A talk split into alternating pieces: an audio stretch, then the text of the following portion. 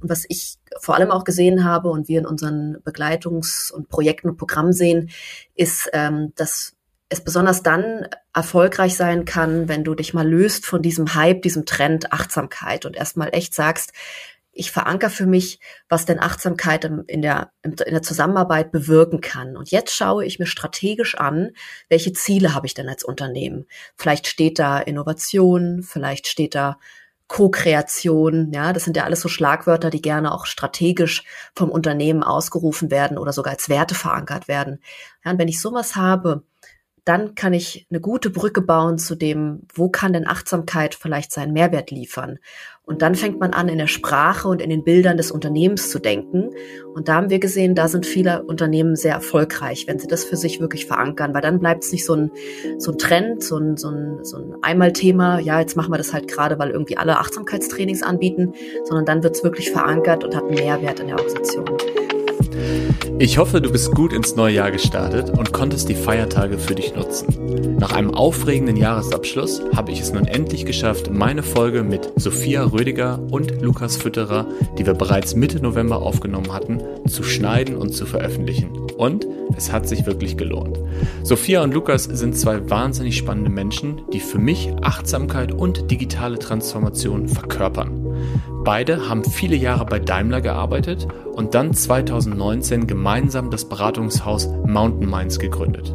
Doch damit nicht genug. 2021 hat Sophia das Blockchain-Startup Blocksmove gegründet und Lukas ist als Berater bei Metaplan gestartet. Wir sprechen über Herausforderungen der digitalen Transformation, über die Mehrwerte von Achtsamkeit und über konkrete Tools, die uns im Alltag als Gründerinnen helfen. Mein Name ist Daniel Rieber, ich bin Coach für Mindful Leadership und Mitgründer von WeVolve und du hörst auf der Suche nach dem Hier und Jetzt. Sophia, Lukas, schön euch zu sehen, haben es endlich geschafft nach so vielen Versuchen. Wo seid ihr gerade? Wo sind wir gerade? Ich bin gerade in Stuttgart und ja, mental, physisch jetzt wirklich hier im virtuellen Podcastraum. Schön, dass wir da sein dürfen. Danke, Daniel. Ja, und ich bin heute aus München eingewählt, äh, kam aus einem Beratungsprojekt noch heute und bin jetzt auch voll und ganz hier aus dem Hotelzimmer, aber freue mich total, euch beide zu sehen und noch viel besser zu hören. Das freut mich. Ähm, wir sprechen ja heute über Achtsamkeit in der digitalen Transformation. Und die Art, wie wir uns gerade treffen, ist ja voll digital an drei unterschiedlichen Orten. Ähm, und ihr habt euer Equipment mitgenommen ins Hotel und äh, wir haben jetzt guten Sound, gute, gutes Bild. Und das ist ja so einer der großen Vorteile der Digitalisierung. Ähm, wenn ihr mal auf euer eigenes Leben so schaut, was ist so eine Herausforderung, die ihr persönlich auch habt mit Digitalisierung und mit der, mit dem Wunsch, achtsam mit sich selbst und äh, seiner Umwelt umzugehen? Ja, ich kann mal starten. Ich glaube, eine der größten Herausforderungen für mich auch in den letzten Jahren in verschiedenen Führungsaufgaben ist diese ständige Erreichbarkeit und auch den Wunsch natürlich ganz viele Kanäle und äh, die News dann auch immer im Blick zu behalten. Mhm. Und äh, das merke ich ganz stark am Morgen, wenn ich äh, dann vielleicht schon irgendwie mit so einer Neugier aufwache und denke, was ist denn da jetzt alles los und welche Nachrichten müsste ich als erstes lesen? Das ist so eine große Herausforderung. Das kenne ich gut, ja. Ja, und bei mir ist es, also sei es jetzt das News-Thema, was du, Lukas, auch gerade angesprochen hast, beim, oder die vielen Kanäle, das spüre ich gerade ganz stark, dass diese vielen Kanäle ja auch wirklich zum Hauptarbeitselement geworden sind. Also bei ja. uns, und äh, du hast ja einleitend in der Intro auch gesagt, dass ich nochmal ein zweites Startup rund um Mobilität und Tech gegründet habe und wir dort wirklich in unterschiedlichsten Gruppen von Telegram über Slack, über E-Mail ähm, und weitere Dinge irgendwo unterwegs sind, ähm, wo wichtige Sachen ablaufen. Und erstmal muss ich annehmen, dass es diese Vielfalt gibt, denn wir haben Kunden, wir haben das mhm. Team, wir haben noch äh, Partnerunternehmen, die mit uns zusammenarbeiten. Die sind leider überall auf anderen Kanälen.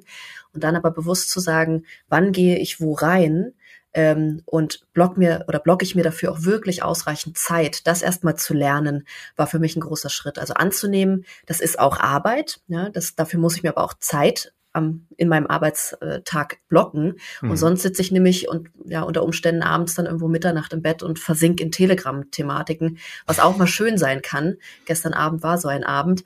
Ähm, aber ich sollte doch eher gucken, und das ist mir vor allem sehr, sehr wichtig persönlich, dass ich da äh, nicht irgendwo mich verliere, dann auch in äh, irgendwo stundeweisen ähm, Suchen und, und Arbeiten in solchen Kanälen. Und das war für mich ein großes Learning, aber immer wieder auch größte Herausforderung, diese Vielfalt der Channels zu akzeptieren und mir wirklich Zeiten zu blocken, wo ich auch denke, das ist genauso Arbeit wie Meetings, die ich mache oder sowas.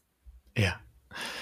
Ich kenne das auch von mir, dass ähm, gerade so im beruflichen Kontext, bei mir ist es LinkedIn. Äh, ich habe eigentlich immer gut mit Social Media ähm, umgehen können, aber jetzt so gerade in den letzten Jahren, wo meine Selbstständigkeit mich auch immer mehr zu LinkedIn geführt hat, weil da einfach sehr, sehr viel passiert, dass ich da doch auch mal abends vom Schlafen noch drauf gucke oder morgens äh, vor der Meditation. Und das ist, äh, ist spannend, dass wir da selbst als Experten für das Thema immer wieder äh, drauf gucken dürfen, immer wieder ähm, das hinterfragen und, und kultivieren. Ja. Mhm. Ihr beschäftigt euch schon lange mit äh, Digitalisierung. Äh, ihr wart beide bei der Daimler AG. Ähm, ich glaube, du, Sophia, ungefähr siebeneinhalb Jahre, ne? Und Lukas sogar über zehn Jahre. Mhm. Vielleicht könnt ihr da ein paar Sätze zu sagen und vor allem auch so, wie ihr die Digitalisierung so in diesem Corporate-Umfeld auch wahrgenommen habt. Ja, da gibt's äh, für mich so, so zwei Dimensionen. Das eine ist ja auch, äh, dass man in so einem großen System, äh, so einer großen Organisation ja selbst erstmal betroffener ist ähm, mhm. und äh, Digitalisierung erfährt. Man wahrscheinlich auch schon, schon lange spürt, dem kann ich mich nicht oder nur ungeschickt entziehen. Äh, das heißt, ich finde selbst meinen Weg mit sich äh, wandelnden Technologien dann auch meine Arbeit gut oder vielleicht manchmal sogar besser, wirkungsvoller umzusetzen. Und das Zweite ist in der Position, äh, die Sophia und ich innehatte, Sophia äh, bei Daimler Mobility in Innovation und Transformation, ich in der Digitalisierungsstrategie für äh, den äh, Daimler Konzernvorstand, wo wir auch natürlich Digitalisierung gestaltet haben beziehungsweise mhm. auch andere Menschen vielleicht auch mit unterstützt haben, wie sie Technologie nutzen. Und das waren erstmal vielleicht die zwei Dimensionen, die sich auch unterschiedlich äh, lohnt anzuschauen. Ich weiß nicht, ob das erstmal hilfreich ist zur Einordnung, äh, aber mir hat's oft geholfen, ähm, mich selber natürlich dann auch sowohl als Gestalter als auch als Betroffener zu sehen. Ich weiß nicht, wie es bei dir ja. war, Sophia. Ähm, absolut genau, wie du sagst. Ich glaube, auch das ist wieder wichtig zu erkennen in so einem Transformationsprozess. Ähm, was ich vor allem immer noch beobachtet habe, ist, dass wir, also es hat sich geändert, aber vor allem in den ersten Jahren viel darüber geredet haben, viel auf bunte Folien gemalt haben. Überall war irgendwo digital mit drin, äh, Technologie und dann haben wir noch mit anderen Buzzwörtern wie AI oder so um uns rumgeschmissen. Mhm. Ähm, aber wir haben es nicht wirklich ähm, im in den Strukturen des täglichen verändert.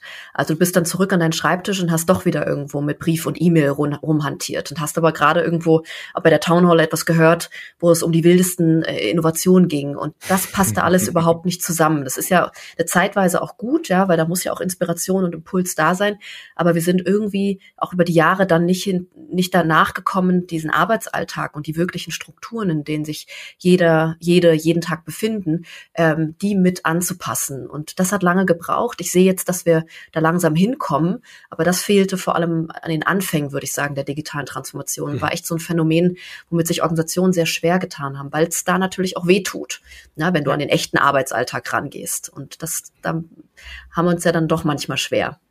Absolut. Und vielleicht nochmal so als positiven Dreh, äh, was ich rückblickend auch vor allem feststellen kann, die Dinge, die äh, geblieben sind, die sich auch tatsächlich nachhaltig positiv in meiner Wahrnehmung geändert haben, das waren die, die wir strukturell auch umgesetzt haben. Also es hat eine gewisse Funktionalität natürlich auch mal mit Menschen in eine Veränderung zu starten, die wollen, die neugierig sind, aber gerade in so einem großen Unternehmen wie bei Daimler und bei vielen anderen Großkonzernen ist das zu wenig. Und äh, wir haben zum Beispiel ähm, gerade mein Team auch mit anderen Kolleginnen und Kollegen Social Intranet eingeführt.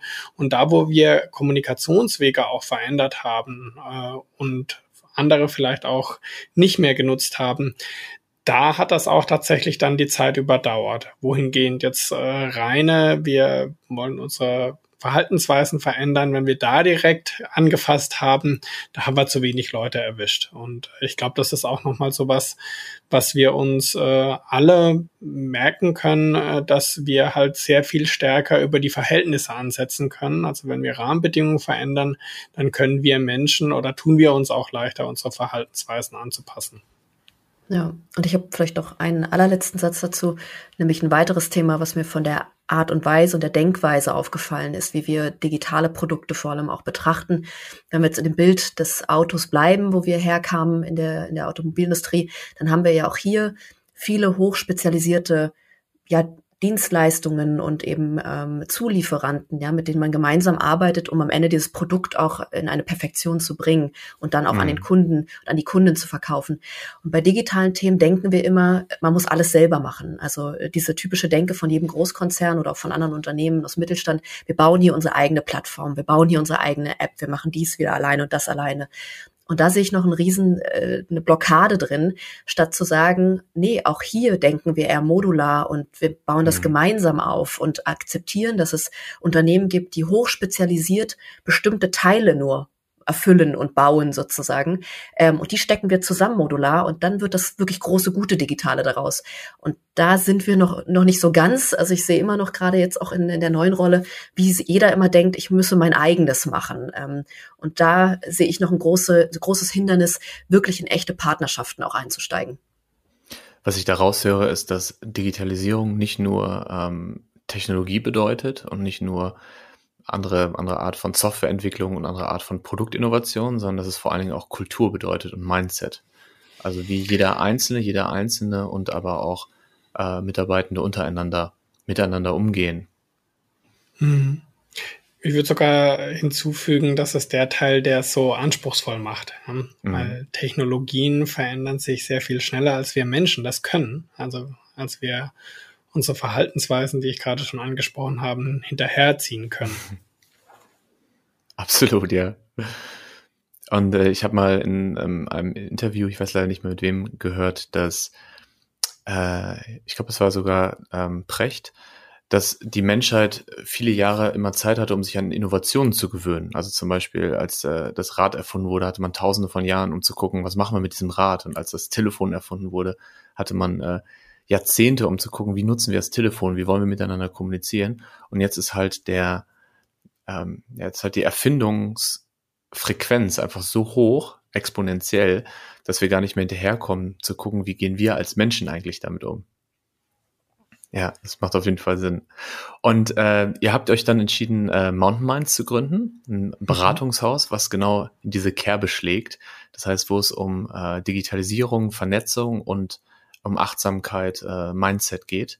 Was, was war für euch so, gab es einen ausschlaggebenden Moment, gab es eine Erkenntnis, die ihr hattet, wo ihr gesagt habt, so, da machen wir jetzt äh, ein eigenes Unternehmen draus, das ist so wichtig, das, das braucht die Welt gerade.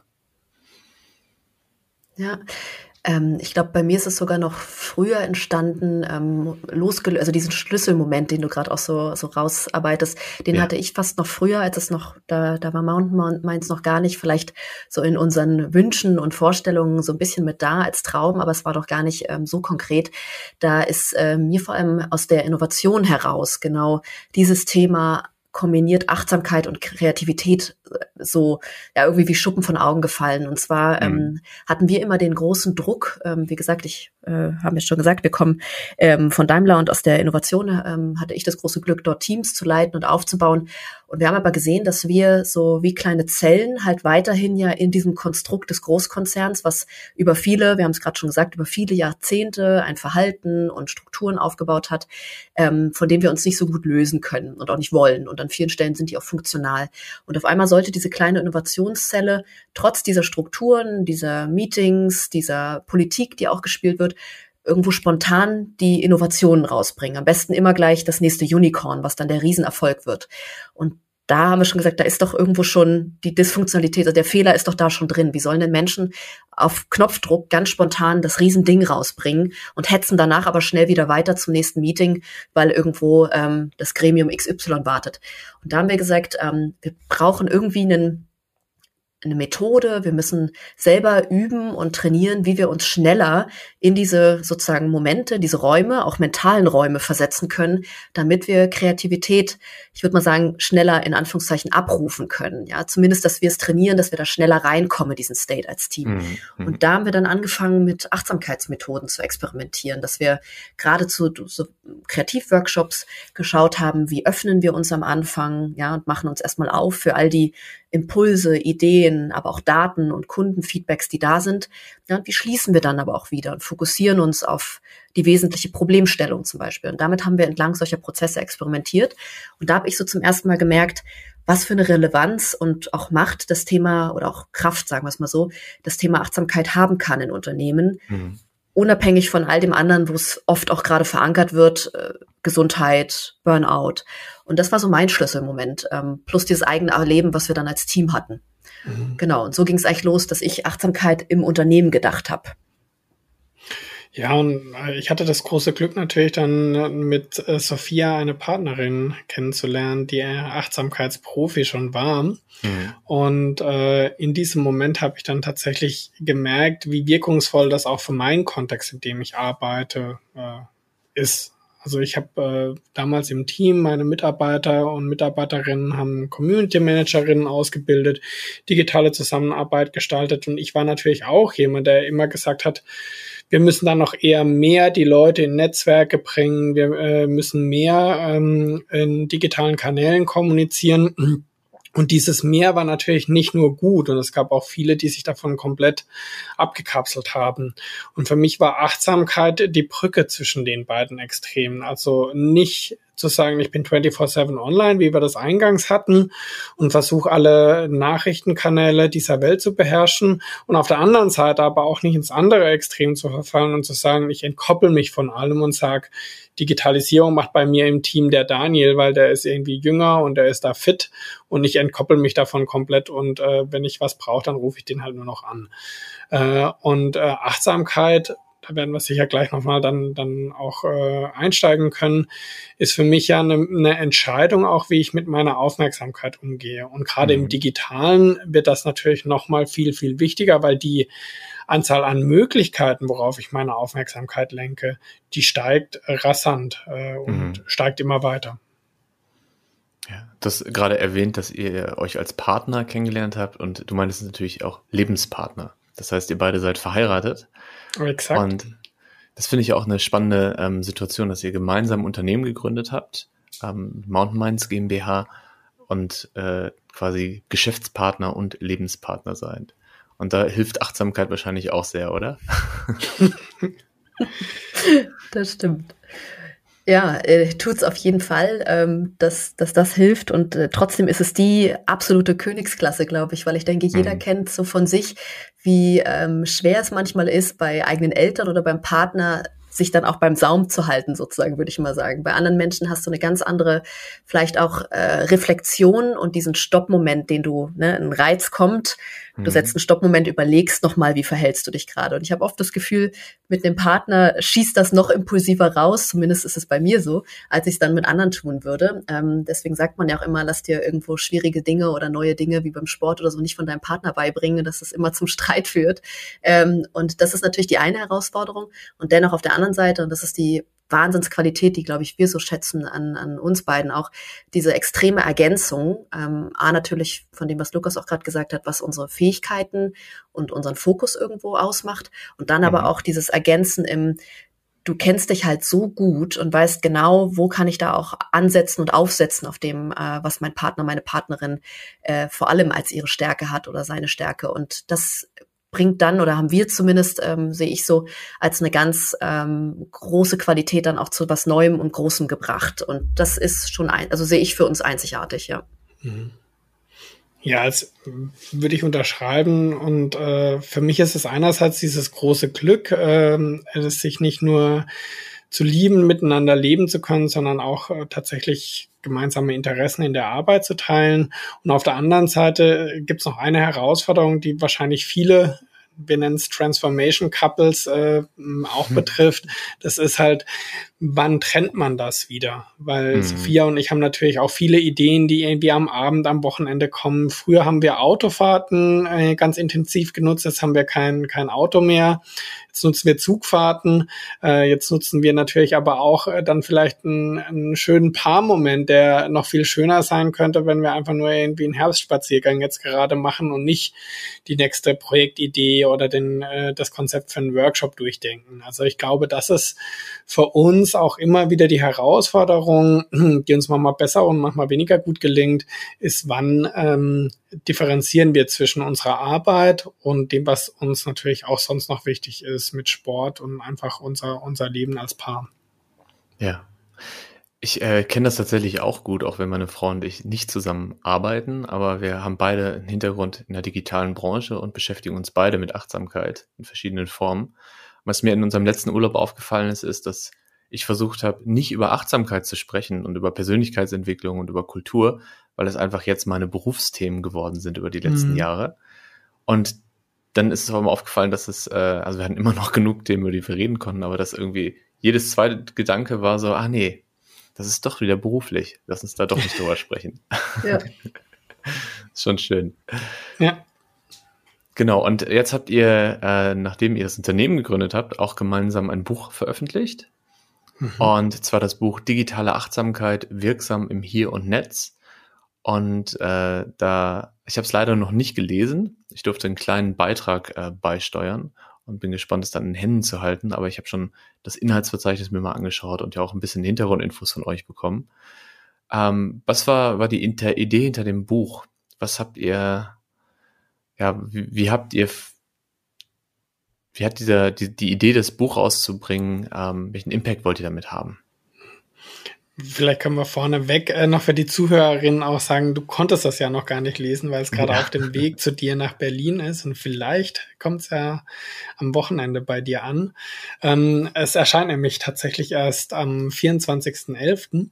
Mhm. Und ähm, die Intention dahinter war so ein bisschen, dass wir mal das sammeln wollten, was wir so erleben und erfahren haben in den letzten Jahren und auch nochmal abgleichen, ob dieses Erfahrungswissen äh, sich irgendwie in eine Struktur, in eine Systematik bringen kann.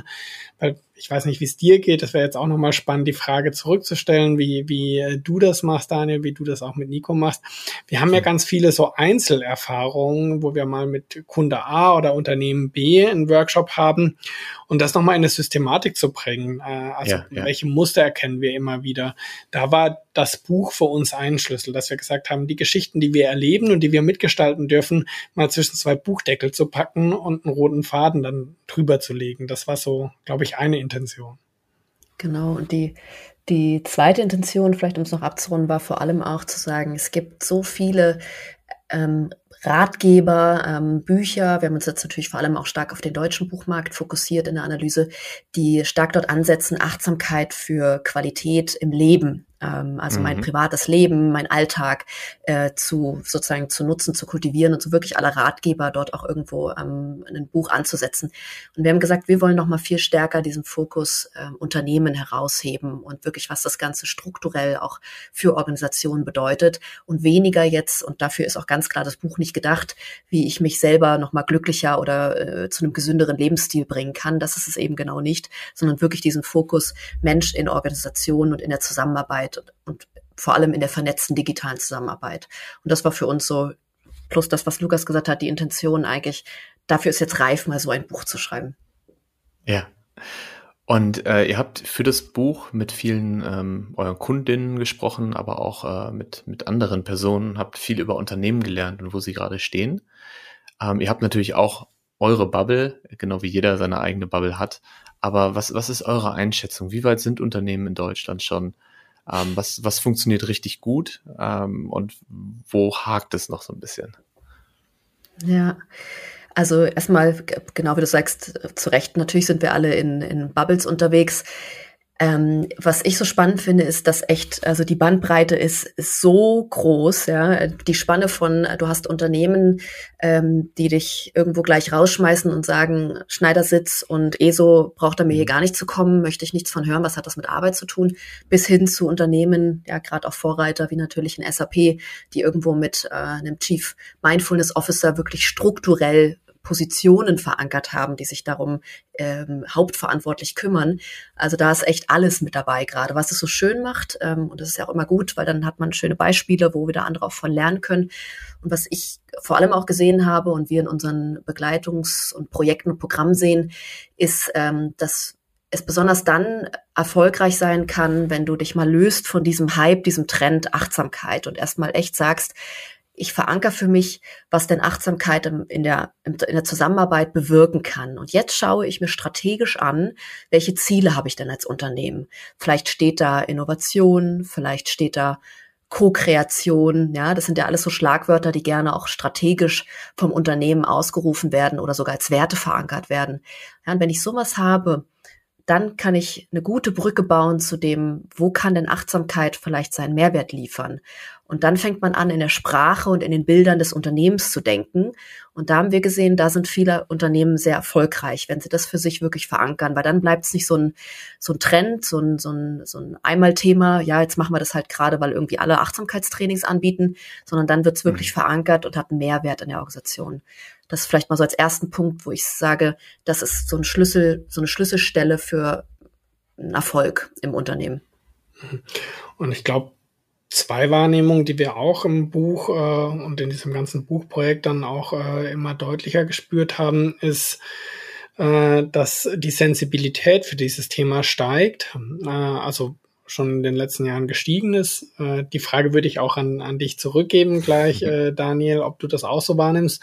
Und spannenderweise so eine Drucksituation ähm, und eine Veränderung von außen mit ähm, Remote Work, mit irgendwie ständiger Umstellung aufgrund von einer, von einer Pandemie, dass das auch nochmal die Nachfrage nach diesem Thema erhöht hat. Das heißt, ganz viele äh, Türen sind jetzt aufgegangen, so wie Sophia sagt. Wenn man dann noch eine kluge Sprache findet, um das Thema dann tatsächlich auch im Unternehmen zu verankern, dann kommen auch immer mehr Unternehmen weiter. Und wir haben im Buch ein Suchraster so aufgelegt, so wie auch Soziologen auf Organisationen schauen ähm, und wirklich unterteilt, welche drei Seiten man auch mit Achtsamkeit bespielen kann. Da gibt es einmal die Schauseite nach außen und nach innen, also wie möchte ich mich mhm. darstellen. Das ist übrigens die Seite, die am häufigsten momentan bespielt wird, also dass sich Unternehmen oder Teams oder einzelne Bereiche als achtsam darstellen oder dass sie sagen, das ist ein Wert, der für uns ganz wichtig ist.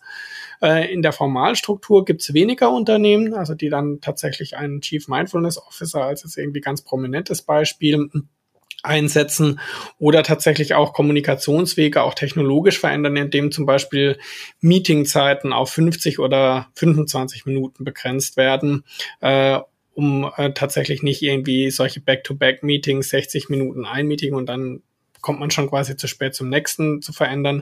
Und die letzte Seite, die informelle Seite oder die informale äh, Struktur im Unternehmen, äh, da ist halt so spannend, dass es das sehr häufig gibt, dass es Mitarbeitende gibt, die vielleicht auch eher aus dem privaten Kontext heraus schon mal mit dem Thema in Berührung kamen, vielleicht auch eine Ausbildung gemacht haben und dann Mindful Breaks anbieten oder vielleicht auch mal einen Vortrag und das aber eher durch ein informales Netzwerk getragen wird und gar nicht mhm. vom Unternehmen formal angewiesen wird. Und äh, das fanden wir spannend, uns dann anzuschauen. Und äh, ja, eine kleine Konklusio von meiner Seite ist, die Wege zum Thema Achtsamkeit in Organisationen oder in Unternehmen, die sind sehr vielfältig und mhm. meistens lohnt sich äh, drauf zu schauen, an welcher Ecke sind wir schon unterwegs und was fehlt uns noch, damit es tatsächlich auch nachhaltig verankert werden kann. Aber jetzt gebe ich zurück die Frage an dich, Daniel. äh, wie nimmst du das wahr? Wie nehmt ihr das bei WeWolf wahr? Ja, danke dir. Du hast gerade so viele spannende Sachen gesagt, auf die ich eingehen wollen würde. Ähm, wir, wir nehmen das ähnlich wahr. Und mhm. äh, was wir auch beobachten, du hast auch gerade schon die Sprache und die unterschiedlichen Wege angesprochen. Was wir beobachten ist, ähm, dass es ganz viele unterschiedliche Bezeichnungen gibt, die aber unterm Strich was ähnliches meinen. Also es gibt äh, die einen, die New Work nutzen äh, als Wort, äh, andere, die über emotionale Intelligenz sprechen, wieder andere, die über Compassionate Leadership sprechen, was jetzt auch ein Wort ist, was ich in letzter Zeit häufig gesehen habe, oder über Conscious Leadership. Und mhm. ähm, auch der Begriff, den, den wir ähm, vermehrt nutzen, ist Human-Centered Organization, also Unternehmen, in denen das Menschsein im Zentrum steht. Und unterm Strich geht es bei all diesen Ansätzen um äh, Bewusstseinsarbeit auf individueller und kollektiver Ebene. Also sich seiner selbst bewusst werden und ein Bewusstsein für das Unternehmen zu schaffen. Und ähm, wir haben uns ja mal entschieden, da haben wir auch ausführlich drüber gesprochen, von unserem ursprünglichen Namen The Mindful Company zu Evolve, um es umzubenennen, weil wir einfach festgestellt haben, dass sobald wir das Wort Achtsamkeit oder Mindfulness nutzen, wir in eine bestimmte Schublade kommen. Mhm. Und Mindful Leadership hat nochmal eine eigene Schublade aufgemacht. Deshalb ist es auch ein Begriff, den wir äh, gerne nutzen. Aber äh, wir versuchen auch wirklich inklusiv zu sein im Sinne von allen in einem Unternehmen Zugang dazu zu geben, auch wenn sie keine Lust auf Achtsamkeit haben. Mhm. Und dann das Wort Achtsamkeit zumindest in der ersten Kommunikation gar nicht zu nutzen. Mhm. Ja, also es ist Achtsamkeit, was wir machen. Das ist die Grundlage. Und äh, da ist eine große Bereitschaft dafür da, aber gleichzeitig ist es auch nachvollziehbar bei einigen, gibt es einige Skeptiker und einige auch, die das Thema kritisch sehen. Und das finde ich, finde ich auch gut und wichtig. Absolut, da sagst du was Wichtiges, was auch für uns immer echt so Kernelement ist, niemals missionarisch mit dem Thema irgendwo jetzt ja. in so ein Unternehmen auch reinzugehen, ne? weil ähm, es ist keine Religion, es ist auch nicht, dass jemand ein schlechterer Mensch ist, nur weil er sich mit Achtsamkeit nicht beschäftigt. Und ja. da diese Offenheit auch da zu lassen, ne? das finde ich ganz, ganz wichtig in dem Thema, genau. Auf jeden Fall, ja. Ihr habt äh, in dem Buch, ähm, das gerade das eine Modell angesprochen, Lukas, ähm, ihr habt auch einige Tools, ne, die ihr vorstellt, also ähm, Instrumente, die man im Unternehmen im Alltag einsetzen kann. Ein Tool, da hast du äh, auch gerade drüber geschrieben auf LinkedIn, Sophia, ist dieses Zoom-in, Zoom-out, was wir auch sehr viel nutzen. Magst du das mal so wirklich so beispielhaft erzählen, wie dieses Tool Unternehmen helfen kann ähm, oder Mitarbeitenden und Führungskräften helfen kann, bessere Entscheidungen zu treffen. Ja, spannend. Ich denke, über das Tool kannst du vielleicht fast sogar noch mehr sagen gleich, weil ich das jetzt wirklich nochmal stärker für mich, für die Definition ähm, genutzt habe, wie ich vor allem auch Achtsamkeit verstehe. Und ähm, mhm. das war ja das, was Lukas auch gerade meinte. Wir werden bestimmt nochmal über diesen Begriff reden. Jetzt haben wir ihn so oft genannt, ähm, weil äh, für uns eben ganz, ganz wichtig ist und das erstmal auch äh, warum hat's denn was mit Unternehmen zu tun? Weil es eben nicht um Wellness, um äh, Hang Loose, um Shishi geht, sondern wirklich um Aufmerksamkeit, um, um eine ganz wache, äh, dynamische Aufmerksamkeit. Und ich das jetzt vor allem auch gerade in meinem reellen äh, Alltagsbeispiel spüre, wie wichtig digitale Achtsamkeit da ist in der, in der Gründung. Wir haben uns ja auch mhm. dazu, äh, Daniel, schon unterhalten, wie man da auch Achtsamkeit ähm, nutzt. Und ganz viele fragen mich, äh, wie klappt denn das? Du bist ja bestimmt gerade gar nicht achtsam unterwegs, weil so viel, wie ihr da stemmt und treibt und Unternehmen aufbaut, noch nebenbei, wo ich sage, doch genau gerade jetzt greifen meine Routinen und greift das, was ich als Stärke entwickelt habe. Ähm, denn genau jetzt brauche ich es in so einer Phase mhm. und merke, dass es mir an der Stelle sehr gut gelingt durch eben ein Training aus vielen, vielen Jahren, dass ich genau diese Momente das Zoom-in und Zoom-out gut gesteuert bekomme. Also immer dann zwischen, ich zoome wieder raus, ich muss mein gesamtes Unternehmen sehen, die Dinge, die zusammenhängen, ich muss die Vision auch äh, ausdrücken können, verkaufen können, auch gerade wenn wir neue Mitarbeiter begeistern und Mitarbeitende begeistern wollen. Ähm, und dann muss ich aber auch wieder schnell reinzoomen und mich wirklich konzentrieren und fokussieren aufs Wesentliche. Ähm, und dieses mhm. Zoom-in und Zoom-out meinte ich vor allem jetzt gerade, dass das für mich gerade der stärkste Zug dieser Aufmerksamkeit, dieser selbstkontrollierten Aufmerksamkeit ist, die ja. ich ähm, im Kontext Achtsamkeit gerade so in der Gründung auch spüre. Und die ist echt essentiell, weil sonst zermalmst dich in der Geschwindigkeit und auch in dem Risiko, den, die du, das du eingehst. Und das war vor allem jetzt auch nochmal in meinem Text, äh, was ich vor ein paar Tagen ähm, kommuniziert hatte mit dem Zoom-in und Zoom-out gemeint. Und jetzt mhm. vielleicht ergänzt du aber noch ein gutes Tool dazu, weil das klingt spannend, Daniel. Gerne. Ähm, also erstmal ist es was, was, was ich oder was wir auch im Unternehmen wirklich bewusst einsetzen. Ähm, also alleine dadurch, dass wir uns immer Offsites nehmen oder Workations oder auch äh, Sommer- und Winterpause, also wirklich so bewusst Zeiten in der Woche im Jahr, ähm, wo wir nicht im Tiefflug sind und nur das sehen, was gerade direkt vor uns liegt, sondern wo wir wirklich auch mal von weitem drauf gucken können und sagen können, bewegen wir uns eigentlich gerade in die richtige Richtung? Fühlt sich das noch an? Was ist das Bigger Picture? Oder du hast es, glaube ich, auch Panorama, oder im Buch heißt es Panorama-Ansicht, ne? Genau. Genau. Ähm, und äh, vielleicht, wie, wie ich das persönlich trainiere, ähm, ich nutze verschiedene Meditationstechniken.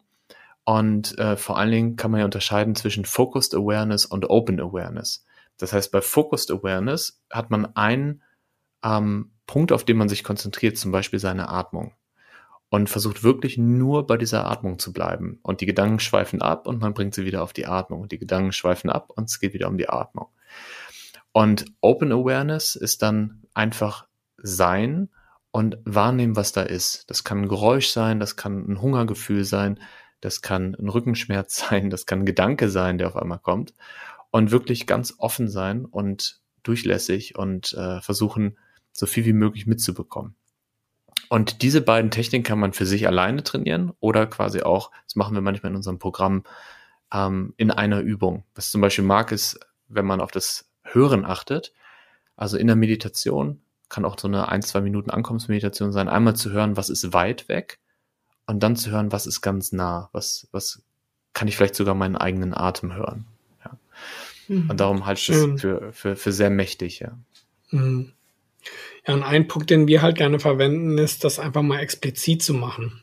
Mhm. Ähm, wir haben selten die Erfahrung, dass ein Team oder Führungspersönlichkeiten, die wir begleiten, auf uns zukommen und sagen, ja, wir sprechen da viel zu viel darüber, wie wir uns gerade auch äh, fokussieren, worauf wir unsere Aufmerksamkeit lenken, dass wir am Anfang vom Meeting sicherstellen, sind wir wirklich alle auch präsent, ja. sondern meistens ist das schon allein ein Hebel darüber zu sprechen, zoomen wir jetzt rein oder zoomen wir raus, ja sind wir gerade hier oder müssen wir noch ganz kurz irgendwie was notieren, was wir dann liegen lassen können für die nächste Stunde oder den Halbtagesworkshop, weil sonst uns das die ganze Zeit beschäftigt und unsere Aufmerksamkeit ablenkt.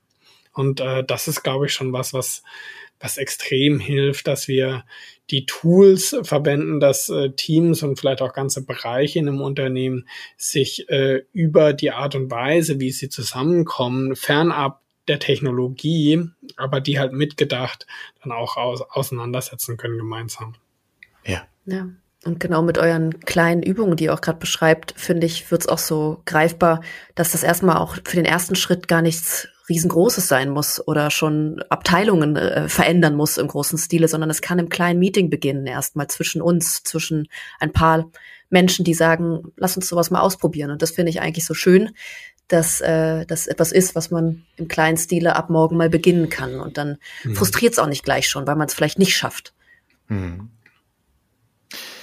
Ähm, wenn ich mit Unternehmen über Achtsamkeit spreche ähm, und skeptische Personen vor mir habe, dann höre ich häufig einen Satz, äh, nämlich ähm, Menschen, die Achtsamkeit praktizieren, sind alle langsamer.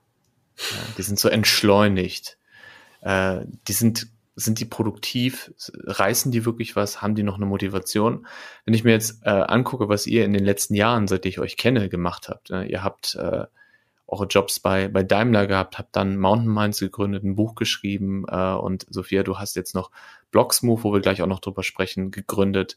Ähm, Lukas, du bist bei einem Beratungshaus noch als Berater unterwegs und dazu gibt's noch so persönliche Sachen wie eure Hochzeit äh, diesen, diesen Sommer in den Bergen, auch ein großes Fest, wo ich äh, das Video sehen durfte. Ähm, ihr wirkt auf mich nicht so, als würdet ihr nicht aus der Hufe kommen oder aus dem an Start kommen. So. Und gleichzeitig habt ihr aber auch eine Ruhe, die ihr ausstrahlt. Also wie, wie, wie entgegnet ihr diesem Vorurteil oder dieser Skepsis? Mhm.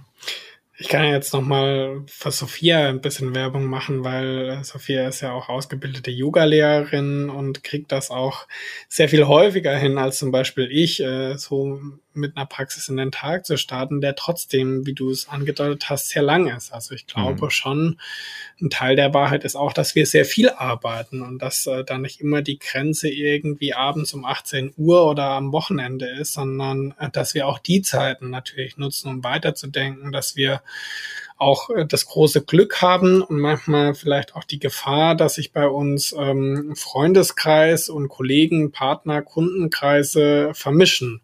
Mhm. Ähm, und was uns da tatsächlich hilft, ist der achtsame Umgang, ähm, wann wir was gerade brauchen. Also wann ja. fokussieren wir uns jetzt wirklich auf eine tiefe Arbeitsphase, wann sind wir wirklich präsent in der Interaktion ähm, und wann sind wir vielleicht aber auch äh, tatsächlich privat für uns. Und äh, ich glaube, diese Entscheidung und nicht mehr sich vorzumachen, dass man alles gleichzeitig macht, das kennen wir ja vielleicht auch und da erwische ich mich auch selber manchmal wieder, diese Hektik, die man verbreitet, weil man irgendwie ausstrahlt, ja, ich muss ja noch und das gibt's alles noch und so, ja, das ist wahr.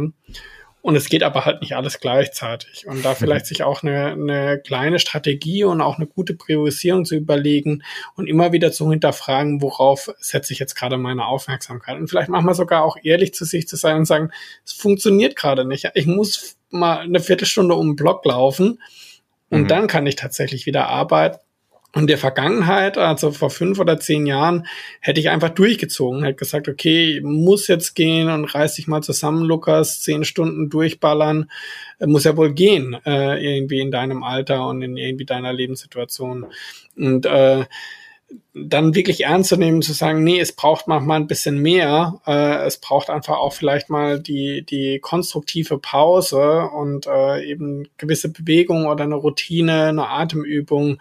Und danach ist man tatsächlich wieder sehr viel produktiver. Das heißt, für mich ist es sogar das Gegenteil. Ich würde diesen skeptischen Menschen äh, entgegnen, dass auch einfach äh, wissenschaftlich nachgewiesen ist, äh, dass äh, zehn oder zwölf Stunden einfach nur äh, durchballern äh, und äh, wenig Reflexion darüber zu haben, äh, wie ich jetzt gerade auch unterwegs bin, auch vielleicht mich selber nicht mehr spüre, dass das einfach nicht unbedingt zum Erfolg führt. Also die Leistung äh, lässt eher nach. Also man kann natürlich lange auch sich selber da, dazu zwingen, von Bildschirm zu, zu sitzen und, und in den Bildschirm reinzugucken. Aber welche Qualität dahinter noch bei rauskommt, das wissen wir eigentlich ja. alle, wenn wir ehrlich ja. sind. Ja, dass halt vielleicht mhm. die letzten zwei Stunden an einem zehn Stunden Arbeitstag nicht mehr die frischesten sind. Wenn ich aber tatsächlich Achtsamkeitsübungen, die zu mir passen, integriere, dann kann ich tatsächlich auch die äh, Leistungsfähigkeit äh, hochhalten, ohne mich zu überfordern, ohne mich dabei selbst zu verlieren. Genau, und ich würde sogar noch ergänzen, durch die Achtsamkeit haben wir auch für uns herausgefunden, ähm, durchs Spüren, durchs eigene Spüren, hey, was macht mir wirklich auch Spaß und was kann ich gut? Und wenn du diese Felder für dich auch identifizierst, und das hat auch Jahre gebraucht, also wir mussten erst weit über 30 werden sozusagen, ähm, mhm. damit wir das auch für uns so selbstbewusst auch finden und, und ausdrücken können. Und dann gibt dir ja auch wieder das Arbeiten wieder ganz viel zurück. Und dann ist es gar nicht nur ein Ziehen, ein Ziehen an Energie, sondern es ist ausgeglichen. Und ich glaube, dieses Zusammenspiel funktioniert sehr gut inzwischen. Trotzdem auch, genau wie Lukas meinte, gibt's Phasen, wo auch wir alles andere als achtsam sind. Das muss man auch ganz ehrlich so sagen. Und das ist okay, das auch wieder anzunehmen und zu sagen, das ist da eine Phase, aber mhm. ich erkenne das, ja, und schaff's auch wieder einen Stopp zu setzen oder dann zumindest auch wieder etwas zu verändern in naher Zukunft. Das ist ja das. Also äh, wir müssen auch, äh, das Leben ist ja nicht nur rosarot und immer alles nur ist irgendwo achtsam und total ausgeglichen. Ich glaube, das ist auch wieder eine falsche, äh, falsche Definition von Achtsamkeit. Die Idee ist ja zu erkennen auch und rauszuzoomen und zu sehen, hey, gerade bin ich im Hamsterrad unterwegs.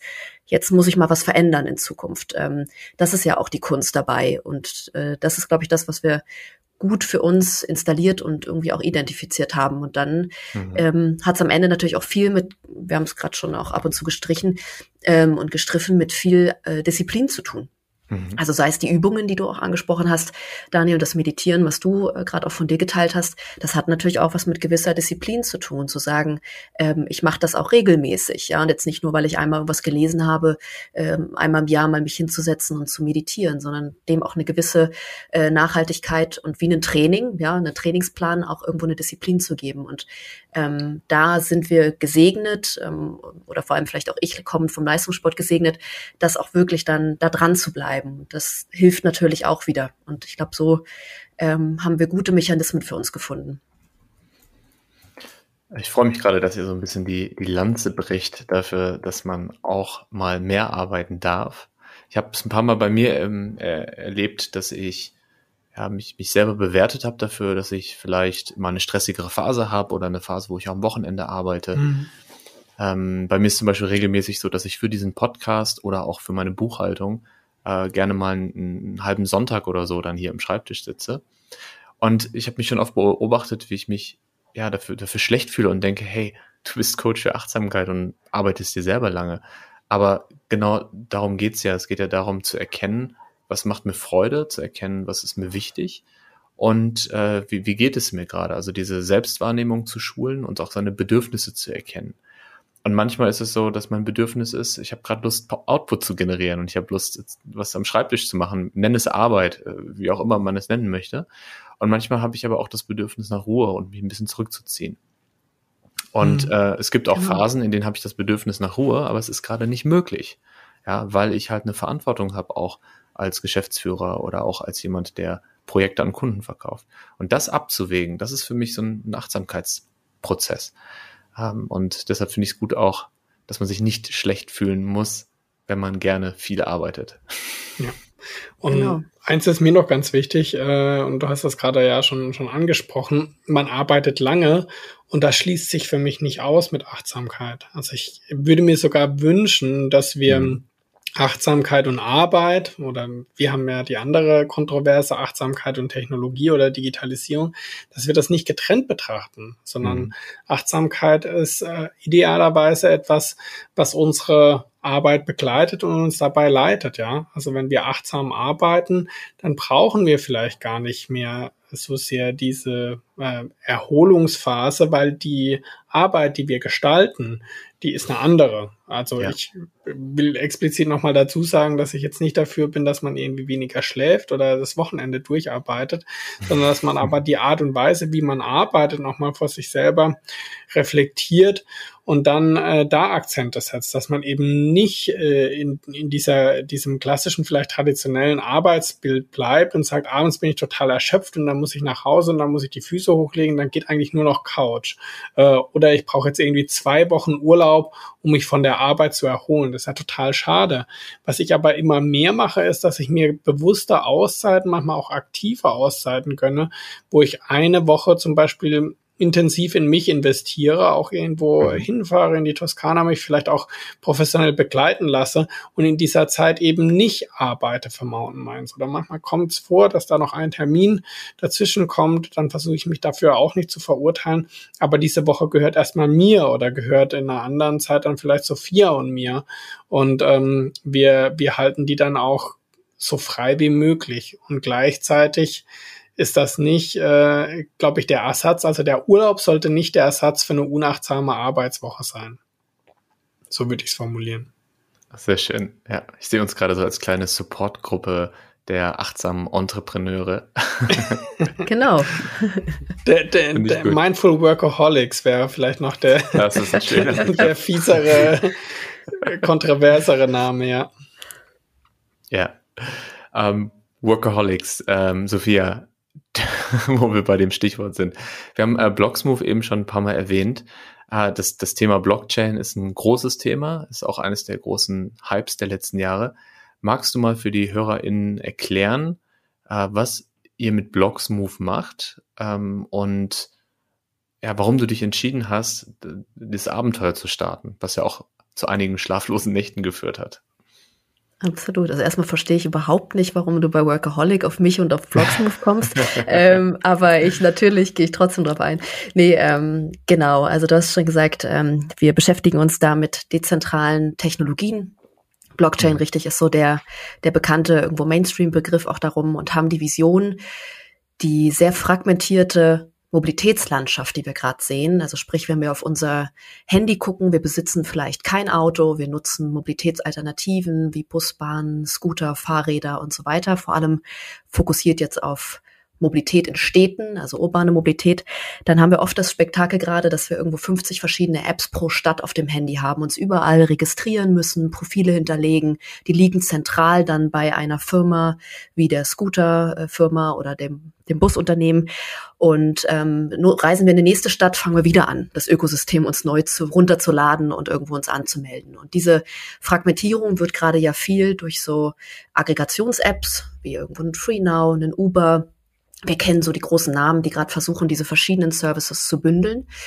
Das Riesenproblem ist aber dabei, ähm, ist einmal die große Angst der Datenkraken, ja, die wir es ja auch mit Google und Amazon irgendwo schon viel thematisieren, unter diesem Wort in Europa auch GAFA, also die großen Plattformen, die dann mhm. irgendwo sich auch Daten ziehen. Und wir haben auf der anderen Seite auch noch die Verlierer, nämlich die eigentlichen Flotten oder Mobilitätsanbieter, also so eine Scooterflotte oder eine Carsharing-Flotte, die verlieren, ähm, weil sie eben ihre Kundenschnittstelle verlieren in diesem Modell der Aggregation, wenn sich da vorne eine, eine App sozusagen zwischen Kunde und zwischen Mobilitätsunternehmen stellt. Und jetzt sagen wir, es gibt durch diese eigentlich Schönheit der dezentralen Technologien, die vor allem im Hintergrund ansetzen, gibt es die Möglichkeit, Mobilitätsunternehmen hinten im, in den Backend-Systemen, also da, wo Accounting läuft, wo Transaktionen laufen, wo Buchungen laufen, dort gibt es die Möglichkeit, über eine Infrastruktur alle miteinander zu verbinden. Mhm. Und die Vision ist dabei, dann so eine gemeinsame Allianz darauf aufzubauen, also sprich eine eine Gruppe von verschiedenen Mobilitätsunternehmen, die eigentlich gemeinsam auf dieser Technologieplattform vorne raus uns Kunden auf der Straße mit ihrer Mobilität bedienen. Und dann ist es egal, ob du, Daniel, über in Berlin, I don't know, die Emmy Scooter App einsteigst und wir in Stuttgart zum Beispiel über die SSB Bahn App. Wir können dann trotzdem mit unserer SSB Bahn App in Berlin Mobilität buchen, ohne dass wir uns da wieder neu registrieren müssen und neue Apps runterladen müssen. Und dieses Konzept wird möglich über so eine Verbindung im Hintergrund. Und das ist das, was wir eigentlich revolutionieren, ja, revolutionieren wollen, ähm, kommen vom Hintergrund, von den Hintergrundsystemen und weniger von vorne, von der Aggregation im Frontend, in der, im Vordergrund. Ja, und das ist das, wo wir mit unserem Unternehmen ansetzen und da auch noch weiterdenken, nämlich eher in Richtung dezentrale Geschäftsmodelle. Aber das würde, da können wir nochmal eine ganz eigene Session zu aufmachen, was das bedeutet, wenn wir Vertrauen und auch Besitz nicht mehr zentral denken. Also eine, was wir vorhin auch einleitend diskutiert haben, eine Firma mhm. besitzt eine Plattform und das ist unsere eigene. Ja, und das ist unser eigener Kunde. Das, dieses Denken wird aufbrechen in einer Welt, in der wir wirklich dezentraler miteinander vernetzt sind. Und dann gehört der, der Kunde gehört niemandem, sondern wir gehören uns selber und unsere Identität gehört uns selber. Und wir geben wieder eher frei wo gebe ich die rein, welchem Unternehmen und welchem Service gebe ich die. Und das wird gerade eine ganz spannende Veränderung sein, die uns in den nächsten Jahren beschäftigt. Aber wir sind auch noch ganz am Anfang. Mhm. Und wie du wohl einleitend gesagt hast, ähm, wir hatten früher mehr Zeit, uns vorzubereiten. Mhm. Ja, jetzt äh, ist das Rad da, was machen wir damit? Jetzt geht das alles unglaublich schnell und wirklich so ein, ein Jahr in der, würde ich mal sagen, normalen Finanzwelt ist dann irgendwie so ein Tag in der Blockchain ähm, und auch in der Kryptowelt. Das ist total spannend, was da passiert. Ja, und das hat mich auch gereizt, weil du das einleitend noch gefragt hast, da mhm. mitzugestalten. Ähm, plus eben, dass ich die letzten drei Jahre das Glück hatte, da mit Daimler auch ähm, ja viel zu testen, zu verproben und zu explorieren. Das war dann auch so der letzte Schub, da jetzt weiterzumachen äh, mit einem eigenen Startup. Super spannend. Ich habe mir gerade äh, die HörerInnen vorgestellt und habe mir so die Vorstellung, dass so die Hälfte gerade ganz große Ohren kriegt und sagt boah, ist das spannend, erzähl mehr. Und die andere Hälfte, was, was erzählt die denn da? Und was hat das mit Achtsamkeit zu tun? genau.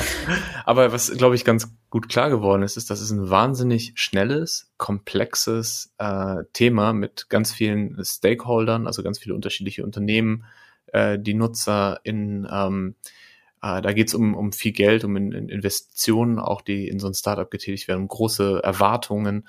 Und da passiert einfach unglaublich viel in kürzester Zeit, wie du gerade auch gesagt hast, mit dem einen Tag in, ist, äh, bei anderen, in anderen Branchen ein Jahr. Und ich habe das Gefühl, dass du gerade so in deiner Achtsamkeitsjourney jetzt aufs Next Level kommst und nochmal richtig gefordert wirst.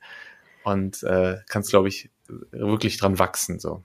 Das ja, das super. stimmt. Und auf der anderen Seite ist auch ganz spannend, vielleicht noch als Ergänzung, wie äh, da jetzt auch gerade wieder unterschiedliche würde ich mal sagen, auch Typen von, von Menschen zusammenkommen, wo man ja auch gerade so sagt, so der Techie hat jetzt nicht unbedingt Lust, sich mit Achtsamkeit zu beschäftigen. Jetzt sehe ich aber, mhm. dass gerade in dieser Welt, du hast gerade beschrieben, die so schnell ist, so dynamisch, wo wirklich ganz messerscharf Code entwickelt werden muss, aber auch Analysen laufen ähm, über eine hohe Geschwindigkeit, dass gerade diese Personen sich jetzt wieder sehr nach mentalem Fokus, nach mentaler Gesundheit sehnen und ich auf einmal mit meiner Psychologie und meiner Achtsamkeit da total der Renner bin und äh, mit den Leuten wirklich gut in Gespräch komme, weil, weil eben auch gerade die Seite merkt, dass es ein bisschen mehr braucht, als ich kann jetzt einfach nur den weltbesten Code programmieren. Und das finde ich total spannend, gerade da auch wieder Übersetzer zu sein äh, zwischen verschiedenen Welten. Und ich glaube, wie Lukas einleitend meinte, Achtsamkeit ist an vielen Ebenen eine Brücke.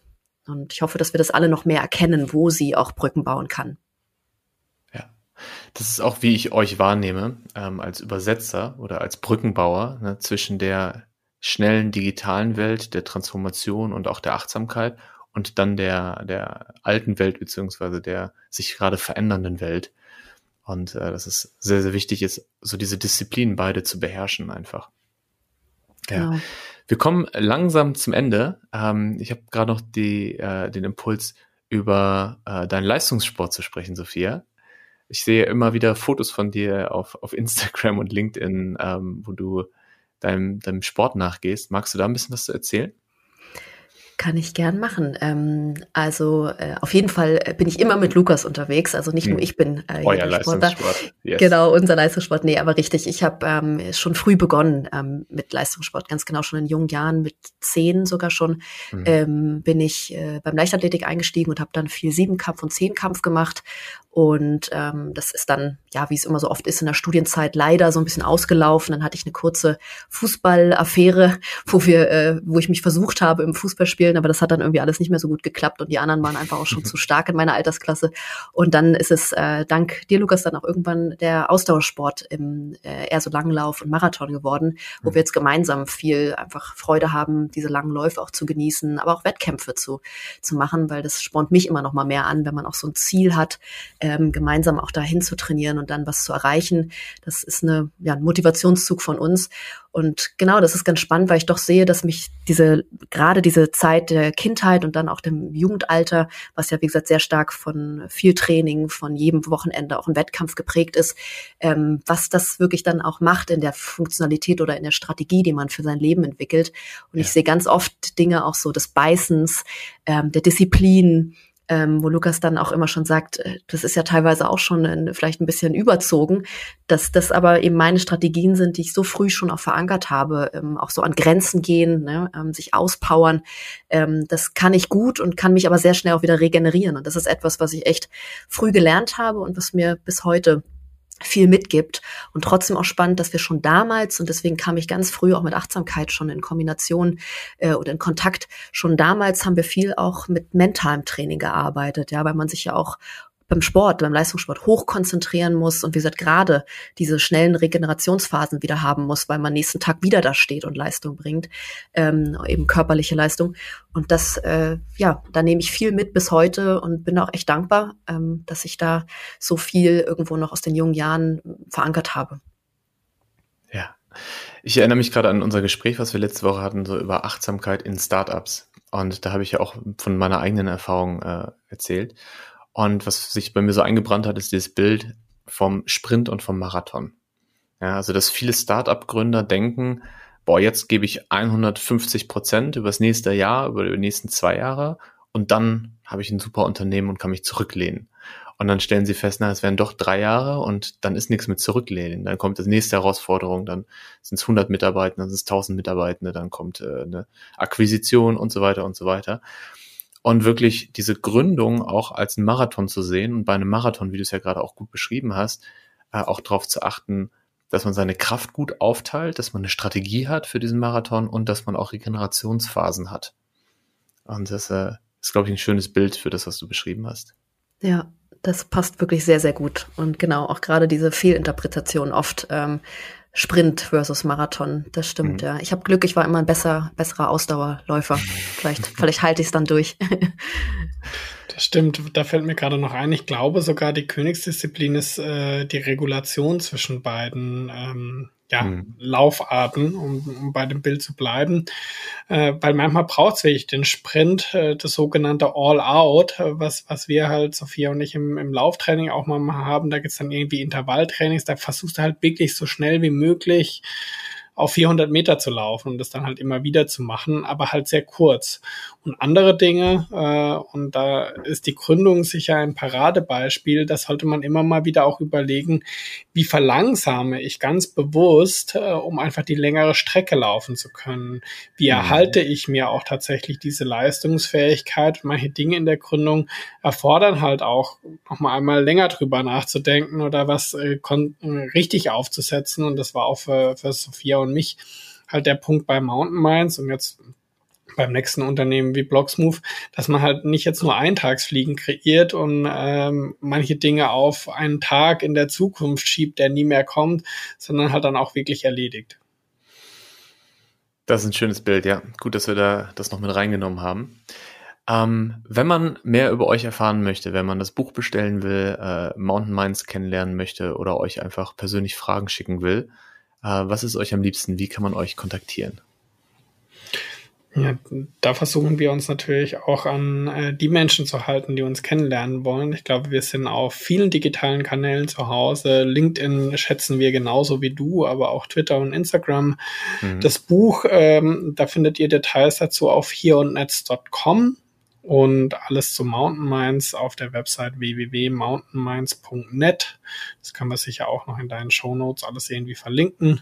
Mhm. Äh, die Website wird jetzt auch tatsächlich gerade nochmal überarbeitet. Das heißt, die wird jetzt noch schöner und das Thema oder vielleicht die Kontroverse Digitalisierung und Achtsamkeit nochmal besser darstellen. Super, dann haben wir alles, können einpacken und ich freue mich total darüber, dass wir die Zeit genommen haben, dass wir äh, ausführlich über die Themen sprechen konnten. Und ich freue mich darauf, euch am Samstag zu sehen beim Kochkurs in Berlin. Stimmt. Wir freuen uns auch. Das wird großartig, ja.